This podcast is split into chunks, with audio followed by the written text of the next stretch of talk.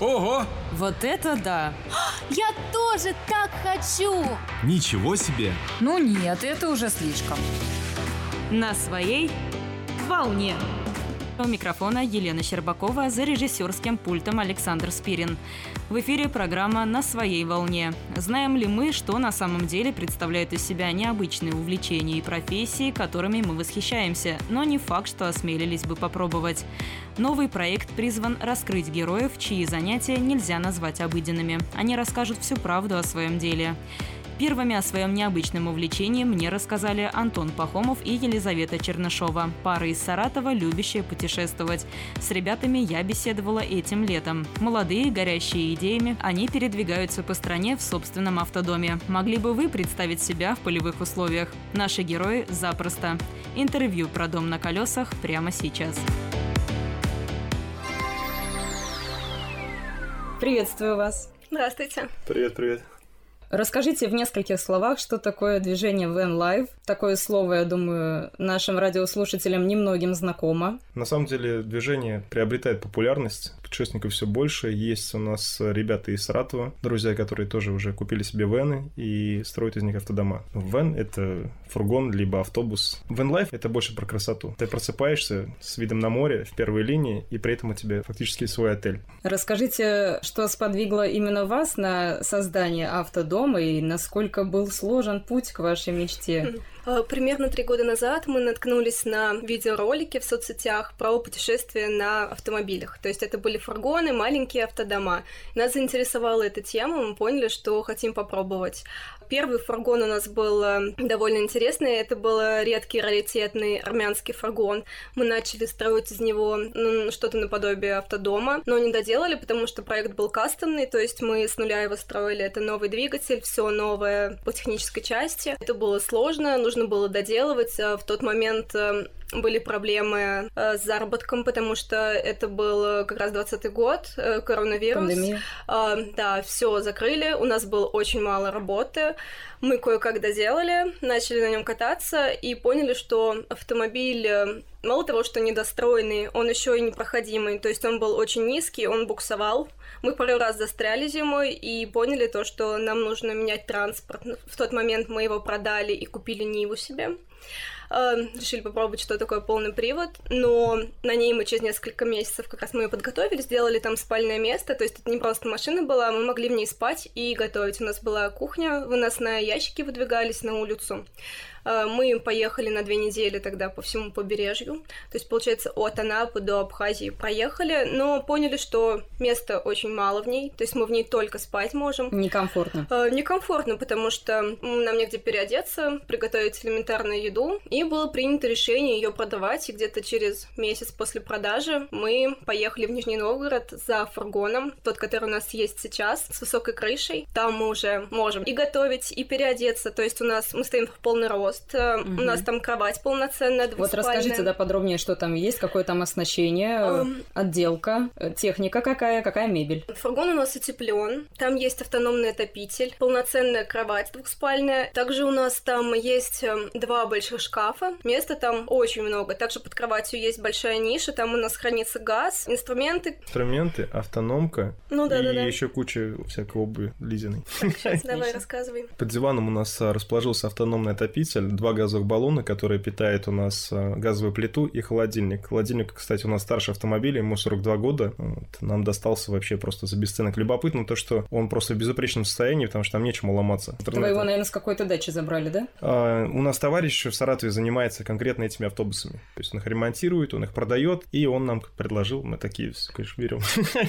Скоро там появится кухня, то есть это будет раковина, это будет э, плита. Плита и сейчас есть, но она не на своем месте. Мы ей пользуемся, но это пока что это не очень удобно. Будет фартук из кафеля, это будет малосемейка. Звучит вот. интересно. То есть это получается прям есть, да, разделение. Кухня, формально, да. спальня, если А получается, если мы открываем дверь сдвижную сбоку, вот, э, мы сразу перед собой видим кухонный блок, слева у нас кровать, и по центру будет еще подвесной душ, то есть разборный. Угу. Это получается мягкая душевая кабина, на потолке расположатся крючки, на ней будут люверсы, то есть это подвешивается все, можно будет искупаться, собрать, убрать. Сами тоже занимаетесь обустройством, правильно? То есть вам при этом помогают еще? Нам помогают друзья. Вот, угу. помогает... То есть друзья поддерживают ваше вот это, можно сказать, увлечение целиком и полностью? А у меня нет заурядных друзей. Все друзья у меня увлекаются тюнингом, также постройкой автодомов, мотоциклами и так далее. То есть, То есть все... не было такого, что встретились с непониманием? Нет. А я, со я... стороны близких, со стороны семьи? Со стороны близких, э, ну, первое время да, то есть, да куда вы поедете, зачем это надо, он инклюзив, ну, я думаю, то, что это было, скорее всего, когда мы первый проект строили, ну, тогда да. и денег было меньше, и сам проект выглядел не очень, скажем так, вот. Но сейчас со временем нас все поддерживают. У меня дедушка вообще фанат автодомов. Бабушка моя тоже говорит, я бы так хотела на фургоне куда-нибудь на юг. То есть родственники прям с восторгом смотрят. Ну, вы их с собой брали? Нет, не брали, но они все вот боятся. У людей вообще очень многих есть какие-то преграды, которые у них в голове. Их это останавливает страх, э, непонятно чего, то есть они сами себе это Ну, страх придумали. неизвестности. Ну да, страх неизвестности, из-за этого люди многие не следуют своим мечтам. А мы решили то, что мы хотим. Сейчас у нас такой проект, но мы на нем не остановимся. Мы его доделаем, попутешествуем, и у нас уже в планах сделать э, большой автодом. То есть там будет уже и душ, и туалет полноценный большой. То есть в планах интересный. покупка нового фургона? Да, я думаю, в ближайшее время, может быть, через год, может и быстрее. У нас все очень спонтанно, то есть мы можем прямо увидеть какую-то машину, которая нам понравится, мы захотим за ней поехать, и в течение какого-то там короткого времени мы можем... И неважно, где он. Да, и неважно, где. На самом деле это будет, скорее всего, не фургон. После поездки в Тольятти на фестиваль автодомов, в котором мы, ну, мы были в начале июня, в общем, там был обалденный грузовик, полноприводный, со всеми блокировками и так далее. Там было все, там была спальня, душ, туалет, многоступенчатая очистка воды, то есть можно воды, воду набрать даже из лужи или болота, и она будет идеально чистая. В общем, вероятнее всего это будет КАМАЗ 6 на 6 с огромным кунгом, и помимо душа и туалета и спальни там будет еще сауна. Даже так? Но сейчас я правильно понимаю, что у вас э, коммуникации не проведены, э, душ, туалет? У нас есть походный душ. Я в последней поездке как раз накреативил из садового опрыскивателя и гигиенического душа. Через штуцер я все это делал. Синхронизировал. В общем, штука нормальная. 9 литров воды хватает двоим помыться прям здорово. Ну вот смотрите, в теплое время года довольно легко все это устроить и довольно легко путешествовать. А зимой? Ну, зимой у нас э, для холодного времени у нас есть отопитель автономный. Получается, там можно нагреть нагреть там до 20, до 30 градусов, в вагоне будет очень комфортно. Вот, мы уже его тестили, там нереально жарко в нем. То есть, если он на максимально, даже на средних оборотах работает, ну, там невозможно. То есть можно зимой просто открытой дверцей. Но с открытыми окнами точно. Вообще классно. Можете ли вы на сегодняшний день сказать, что ваш проект, вот конкретно э, этот автомобиль, что он завершен? Нет, э, там еще делать и делать на самом деле. Конечно, самое сложное, наверное, это новый двигатель надо поставить, потому что наш, он нас сводил, конечно, на юг, все в целом хорошо, но он старый, и он не тянет этот фургон, то есть он медленно ездит, и нужен новый двигатель. Каковы денежные затраты? Было вложено почти 700 тысяч рублей при том, что многое делал своими силами. Э, насколько я знаю, с вами путешествует еще питомец. Это наш друг, это, это мой сын. Пес Семен. Да, пес Семен. Насколько э, проблематично путешествие с питомцами? С ним вообще никаких проблем нет. В этой машине он настолько освоился, то что он по ней просто гуляет как дома. То есть он пошел на диване, полежал, раз там на коленке. Давайте оговорим для слушателей, что а какая это порода. Это чихуахуа. Может быть, поскольку это маленькая собака, поэтому не возникает проблем? Конечно, если бы большая была, то она бы занимала полноценное место. Очень спокойно переносит дорогу. Сперва боялся, но это может быть один-два дня максимум. Потом уже спокойно. Самое длительное время, на которое вы уезжали вот вы в пути сколько? Полтора недели назад вернулись из Крыма, на три недели уезжали. Какая у вас была цель поездки? Что посетили, что посмотрели? Мы ездили, получается, по всему побережью Южному, потом мы были на севере на генеральских пляжах, это Азовское море, были в Белой скале и в Старом Крыму. Есть локации, которые нам очень понравились, это как раз генеральские пляжи, потому что это шикарные бухты, вот как раз там дорога очень сложная, в основном там на внедорожниках проезжают, но нам удалось. Вот э, наши слушатели сейчас, наверное, думают, так все это заманчиво звучит, и э, картинки в соцсетях, фотографии. Но есть же какие-то подводные камни. Вот с какими сложностями может столкнуться путешественник? Если ты человек неопытный, он не дружит с болтами и гайками, я бы посоветовал приобрести автомобиль посвежее. У меня полно друзей, которые мне могут прийти на помощь. Как минимум, я могу им позвонить, и они мне скажут, что нужно открутить и куда прикрутить. А так, если автомобиль свежий, то вряд ли какие-то проблемы возникнут, кроме того, что человек может проколоть колесо, или у него закончится горючка просто, или он там высадит аккумулятор на длительной стоянке. Но, как правило, мы все инсталлируем себе дополнительные аккумуляторы, чтобы, если что, завестись и уехать. Я думаю, никаких проблем. И тем более, если опытный водитель, максимум прокол колеса, я бы советовал с собой взять э, лучше пару запасов. Я бы с собой взял все расходники, то есть на всякий случай масло на доливку, вот, ты говоришь больше о технических моментах. Лиза, скажи в бытовом плане, вот девушке наверняка в каком-то смысле сложно. Я бы не сказала, что сложности какие-то возникают. Мне кажется, это от человека больше зависит. Просто кому-то по душе путешествие, кому-то нет. Просто у меня есть знакомые, которые безумно боятся каких-то мошек-букашек, и вот девочки, они бы даже, в принципе, э, в комфортный дом загородный, они бы не поехали. Но я бы посоветовала взять запас воды и теплую одежду, потому что автономный отопитель может может перестать работать, э, но вдруг он сломается, допустим, или закончится топливо для него. У нас вот один раз э, сломался, мы были на природе, как раз первый раз поехали на этом фургоне. Было не очень холодно, но где-то, может быть, в районе нуля, да, все равно подмерзли ну, немножко, да, но не очень приятно, потому что фургон не был утеплен на тот момент, вот, поэтому теплая одежда всегда, даже если вы летом едете нужно брать какое-то термобелье. Мы, например, в прошлом году был обычный автомобиль, и мы ночевали на озере Рица в Абхазии. Вечером там стало довольно холодно, градусов, наверное, около 10, хотя днем жара была. Там была горная река, получается, ледяная, от нее прям холод шел. Мы вот сидели в куртках зимних. И, кстати, я хочу еще сделать маленький камин. В предыдущем проекте у нас была печь на дровах. Во-первых, это для уюта, а во-вторых, если вдруг что-то пойдет не так, мы точно не замерзнем. Вы пробовали когда-нибудь путешествовать э, в автодоме арендованном для Нет. начала? Нет, не И вы прям сразу так решительно? Да, да ну... Свой. Я просто, если хочу, ну, чтобы это мое было. И нет. Я так понимаю, что это какие-то качества личности должны быть определенные, да, что вот судя по вашим рассказам, что вот э, вы для себя как таковых проблем особо не видите. То есть этот человек должен быть просто вот такой любитель путешествий, да, какой-то очень активный, заряженный. Какой он должен быть? Я вот люблю аутдор, мне нравится. Ну, то есть мне нравится э, уходить от комфорта на 2-3 недели.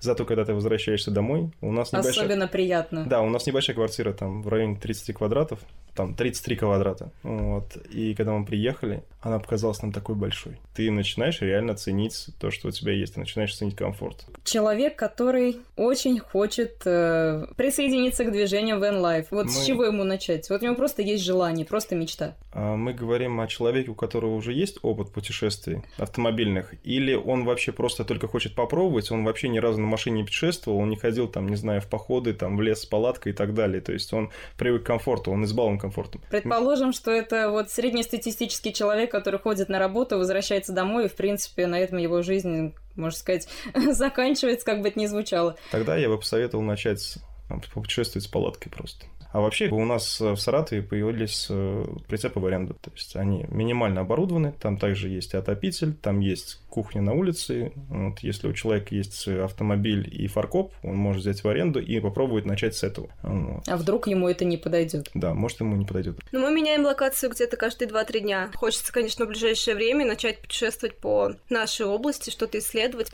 Но вообще у меня есть одна безумная идея. Хотелось бы осуществить это ну, в обозримом будущем. В общем, я вдохновил встретился одним, одним путешественником. Он из Харькова на мотоцикле доехал до Индонезии, потом на пароме до Австралии и всю Австралию объездил. 35 тысяч километров проехал. 35. И я хочу повторить этот маршрут. Но только мы поедем из Саратова. То есть мы поедем из Саратова через Афганистан, Пакистан, Индию, Вьетнам, Таиланд, потом Индонезия, паром и Австралия. Очень хотелось бы повторить этот маршрут. Напомню, о таком виде путешествия, как путешествие в автодоме, мне рассказали жители Саратова Антон Пахомов и Елизавета Чернышова. Ребята вдохновили меня. Так захотелось куда-нибудь съездить. Приятно, что и мне удалось вдохновить их на создание нового фото и видеоматериала.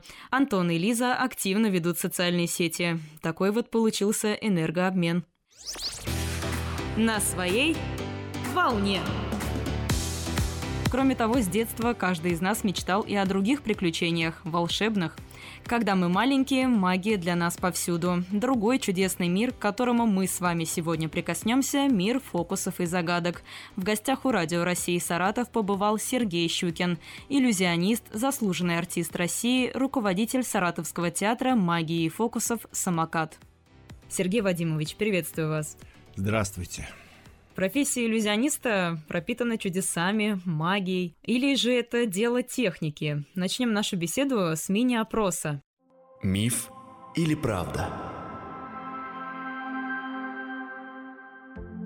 Фокусник и иллюзионист – это одно и то же. Слово «фокусник» общенародное, а иллюзионист – это профессиональное. Угу. Это человек, который создает, артист, который создает иллюзию. Но можно сказать, что это одно и то же? Да, ну, в принципе, да. Фокусы интересны только детям. Если во взрослом живет ребенок, и он сохраняет это до седых волос, то это наш зритель, это замечательно.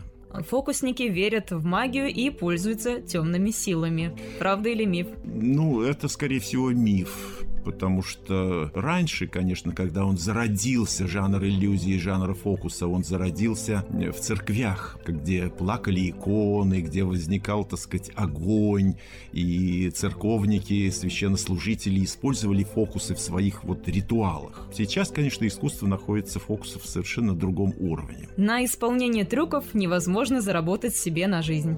Нет, ну это неправда. Хорошие артисты, мастера своего дела, они зарабатывают хорошие деньги, деньги. Иллюзионному искусству можно научиться в интернете. Это достаточно сложно. Конечно, в интернете сейчас раскрываются разные трюки, фокусы, там можно научиться. Но лучше, когда, конечно, у тебя есть мастер. К сожалению, вот в нашей стране только сейчас появилось отделение в, в эстрадно-цирковом училище в Москве, где все-таки готовят иллюзионистов. А вообще страна, в которой вот э, очень развит жанр иллюзии, где фокусы находятся на университетском уровне и можно даже получить диплом фокусника в университете, это Южная Корея. Такая творческая у вас семья, и жена актриса, и сын пошел по вашим стопам. Как вы пришли к этому? Может быть, ваши родители увлекались фокусами? С чего все началось? Нет, к сожалению, родители фокусами не увлекались. У меня папа был военный, он э, долгое время служил в Туркмении, офицер, он ветеран Великой Отечественной войны. А вот мама профессии врач. Была очень творческим человеком. Она писала стихи, она знала хорошо литературу. Ну, очевидно, это вот как-то мне передалось. Ну, вы знаете, вот почему я как бы стал иллюзионистом, хотя, в принципе, я, может быть, даже по большому счету и не считаю себя иллюзионистом. Я по профессии, по окончанию театрального института, я режиссер драматического театра. Но в детстве я увлекался фокусами, Мама меня поддерживала этот интерес, книги привозила мне о фокусах, покупала в Москве, и, значит, вот я все это читал. А вы помните свой первый фокус? Да, был фокус какой-то с монетами, которые я делал, и к нам приходили гости, и родители говорили, Сережа, покажи фокус. И вот я выходил. Развлекали гостей. Да, и, значит, показывал фокус. Ну, а потом пришел драматический театр, я работал в театрах страны, в Вольске ставил спектакли, в Тобольск работал режиссером-постановщиком. А потом была поездка в Америку. Я выиграл грант по программе «Бизнес для России». Существовала такая программа. Я хорошо знал английский язык, потому что у меня перед этим был педагогический институт, факультет иностранных языков, и я поехал в Соединенные Штаты Америки. И вот там я познакомился с театром фокусов. Я там даже работал в магическом магазине города Цинциннати, штата Огайо. Магический Хозяин... магазин это где вот... Э, где продают фокусы, да. Хозяин магазина был замечательный американский иллюзионист он меня обучал. Бывают шутки ведь вот. довольно ну, такие и... злые все равно. Да. А у нас вообще такие магазины есть? Вот последние годы, да, появились в Москве. Но когда мы начинали, тогда не было ничего, ни интернета. И вообще российские фокусники, они сами прокладывали себе дорогу. Как, например, Акопян, Кио, наши известные иллюзионисты. Вот э, в одном из интервью вы как-то сказали, что самое страшное это когда в человеке умирает ребенок, что он становится безразличен ко всему. Вот и в начале интервью тоже об этом сказали, что ваш зритель это взрослый человек, который сохранил в себе вот э, ребенка. Какие эмоции и чувства вы стремитесь вызвать у зрителей? Я был однажды в театральном институте, у нас э, пригласили известного театрального педагога, ученицу Станиславского еще, Константин Сергеевич Станислав, Марию Осину Кнебель. Ее спросили, кто такой актер, вот, какими качествами он должен обладать. И она говорит, актер это тот, в ком живет ребенок. Ведь вот ребенок берет палочку и представляет, что это лошадка, и он на ней может часами прыгать, и он mm-hmm. верит, у него работает фантазия. И поэтому, говорит, это очень важно, сохранить в себе вот это детство. И я считаю, что вот я работаю на сцене и увлекаюсь, и мне очень нравится работать с детьми, потому что во мне тоже живет ребенок. То есть для детей интереснее да. показывать волшебные да. картины. А дети, ну, во-первых, дети, они верят в нас, что мы на самом деле волшебники. Вот до определенного возраста, допустим, там до, может быть, 9 лет, они считают, что это волшебство. И мне рассказывали родители, что ребенок приходит домой, взмахивает палочкой, говорит волшебные слова и удивляется, почему у него там из кастрюли не появился торт. Ага, вроде делает то же самое. Да, все, делает да? то же самое. Вот они верят. А, знаете, ну вот некоторые фокусы это не совсем безобидные, выглядят довольно жутко. Вот, например, такой известный, да, фокус, как э, распиливание женщины.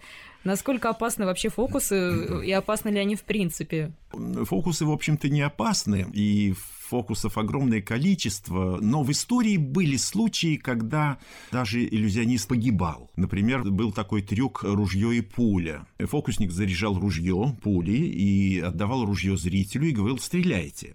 Однажды выступал артист Андерсон. Секрет там заключался в том, что он незаметно подменял настоящую пулю на пулю из воска. Незаметно. А тут ему это не удалось. Попался дотошный зритель. Андерсон понимал, что он рискует своей жизнью, но профессия, ответственность не позволила ему прервать номер, и он сказал «стреляйте». Но произошло чудо. Зритель почему-то что-то почувствовал и в последний момент отказался стрелять в артиста. Это ведь получается такая самоотверженность, зная, что это настоящая пуля, и все равно соглашаться на ну, это мог делать только великий артист, потому что он считал себя магом, чародеем, волшебником. Он не мог понизить свой статус. У вас есть какие-то фокусы опасные? Рисковые? Да. Да, у нас есть распиливание, где мы распиливаем ребенка. Ребенка. Да. Но вы знаете, у нас же вот все наши представления, они проходят очень весело, они проходят интерактивно, они проходят в игре со зрителями. И, естественно, мы готовим ребенка, мы его шепчем, там, сейчас мы тебя будем распиливать, ты ничего не бойся, но ты должен в этот момент закричать громко-громко. Ну, это ведь тоже это... на, насколько доверие профессионалу, да, в этом вопросе, да. что вот не бояться и на это пойти, как бы, что все будет хорошо. Работа вот э, наша, как мы контактируем, как мы все это подаем, и поэтому для детей это одно удовольствие, сплошное удовольствие. Все же, какие эмоции вы вызываете у зрителей в этот момент? Фокусы в зале вызывают удивление, вызывают восторг, улыбку, радость. Люди хотят видеть чудо. Они хотят верить в чудо. В жизни, наверное, есть потребность в волшебстве.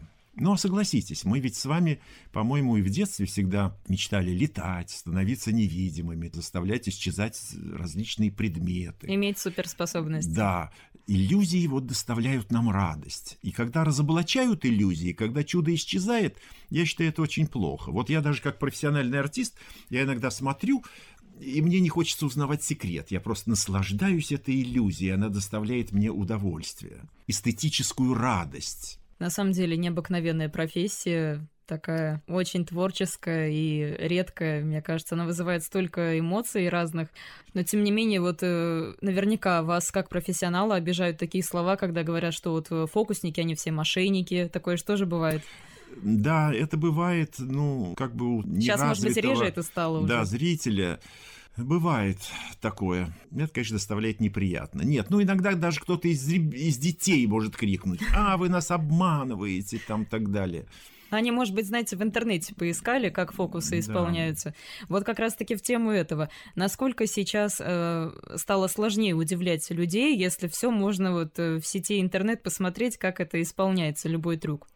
Вы знаете, я тоже вот как бы задавал себе такой вопрос, что да, у нас мир компьютерных технологий, мир цифровых технологий, в общем, мир техники необыкновенный. И тем не менее люди удивляются. За долгое время вашей деятельности а, наверняка были какие-то случаи очень, не знаю, интересные, забавные или наоборот, может быть, э, такие негативно окрашенные. Вот самый запоминающийся случай за все время вашей профессиональной деятельности какой он?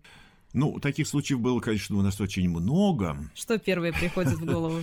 Помню, у меня был трюк, я уже давно его не показываю. Была такая машинка, которая состоит из двух валиков. Вот, знаете, раньше были такие стиральные машины.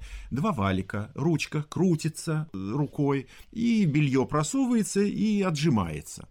А у меня э, я вставлял в эти валики чистые листочки бумаги, а с другой стороны, когда крутил ручку, выходили деньги. Так ко мне на одном из представлений, по-моему, это было в Самаре, подошли два грузина и предлагали огромные деньги для того, чтобы купить этот аппарат по печатанию денег.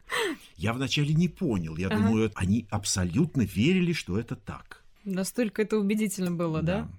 Как вы считаете, при каком условии увлечение может стать профессией? Вот чтобы так же, как у вас, горели глаза, чтобы с интересом об этом рассказывали? Вы знаете, э, мой театральный педагог Вера Александровна Филистович, это когда первый мой педагог еще в Народном драматическом театре, она всегда говорила, избравши что-то как звезду, держите путь свой неуклонно. То есть, если вы поставили себе цель какую-то, нужно к этому идти. Да, человек может увлечься фокусами, как вот наш сын Артем. Он может выступить дома, показать родителям, это должно нравиться. Если публике это нравится, и он чувствует удовлетворение, он пойдет дальше. Что такое вообще талант? Талант – это, я бы сказал, 99% работоспособности угу. и один, одна только доля, процент. только вот одного процента – это талант. Но угу. нужно работать. Вот это самое главное. То есть главное это вот упорство, да. целеустремленность. Да, да. По поводу вашего сына Артема Щукина, он в этом году стал чемпионом мира по фокусам в номинации «Манипуляции». А, где он сейчас, чем занимается? Э, вы знаете, Артем, конечно, совершил огромный такой творческий подвиг. Все началось с того, что он поехал учиться в Корею, в Южную Корею. Ну, как я уже говорил, там вот эта замечательная школа по обучению. И корейцы, они на чемпионатах мира и Европы постоянно занимали первые места, вот многие годы. Артем туда поехал учиться. И надо же так случиться, что наступил вот период коронавируса. И он там застрял на целый год. Самолеты из Южной Кореи в Россию не летали. Денег у него не было. Корейцы разрешили ему бесплатно репетировать ночами. То есть днем помещение было занято, у них там своя школа, своя студия, и Артем приходил вот каждую, значит, вечер и до утра ночью репетировал. И там он создал этот номер. И что вы думаете? Корея проходил конкурс, и он там занял первое место, стал лауреатом на всекорейском конкурсе. Потом была там Франция, значит, Испания, Италия, Швейцария, где он везде занял первые места и получил гран-при. Но период был какой страшный. Выехать было невозможно, визу было получить невозможно. Угу. А тут подходил э, чемпионат Европы в Испании. Как-то удалось ему пробраться, и он стал чемпионом Европы, получив там первую премию. А дальше чемпионат мира. Он подал на получение визы в Канаду, наверное, за полгода. И только за три дня ее дали. Понимаете, он вот такой упорный, что он надеялся, надеялся на чудо. И все помогали. Вот все мировое сообщество, многие иллюзионисты наши прославленные, и канадские иллюзионисты, и Соединенных Штатах Америки, из Франции ему помогали, поддерживали, обращались в посольство, в правительство Канады. И за три дня ему дали визу. И он поехал на чемпионат и стал чемпионом мира. Знаете, я вот считаю, что в жизни все равно есть э, место волшебству, хотя бы в том плане, что когда мы чего-то очень сильно хотим, об этом думаем, вот сила мысли, она существует, на мой взгляд. И вот любую ситуацию, опять же, можно как-то в свою пользу обыграть, если есть желание. Да, я думаю, что для любого человека, который поставил себе цель и который хочет что-то добиться, я считаю, все осуществимо. Нужно только идти упорно к своей цели, к своей мечте, и она осуществится. И немножко верить в чудо. Да, несомненно. Напомню, о профессии иллюзиониста мне рассказал Сергей Щукин. Иллюзионист, заслуженный артист России, руководитель Саратовского театра магии и фокусов «Самокат». Быть таким позитивно заряженным, как Сергей Вадимович, это невероятно. Согласитесь, было бы очень интересно узнать о закулисье театра фокусов. Может быть, когда-то мы расскажем и об этом. Вы спросите, что объединяет наших героев? Я отвечу. Все они любят свое дело и рассказывают о нем с воодушевлением. Желаю и вам найти занятие, от которого вы будете получать удовольствие. До встречи на Радио России Саратов.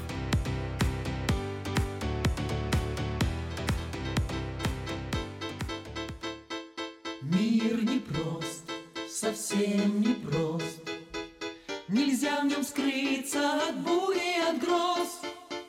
Нельзя в нем скрыться от зимних вьюг и от разлук, от горьких разлук. Но кроме бед, непрошенных бед, есть в мире звезды и солнечный свет. Есть дом родной и тепло огня, у меня. Все, что в жизни есть у меня, все, чем радость каждого дня, все, о чем тревоги и мечты, это все, это все.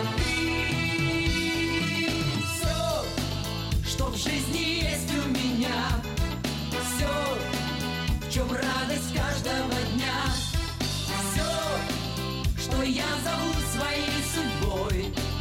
связано, связано только с тобой.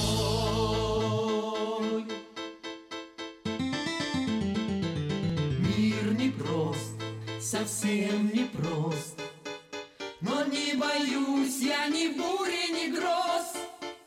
Не страшен холод, не страшен зной, Если со мной, ты рядом со мной.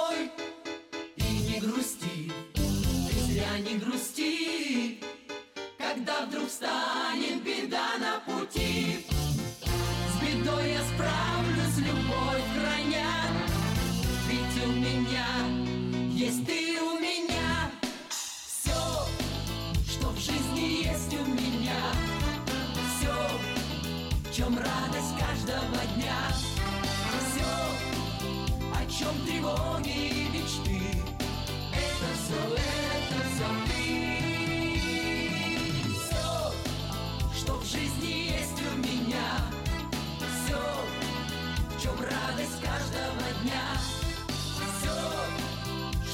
что я зову своей судьбой, связано, связано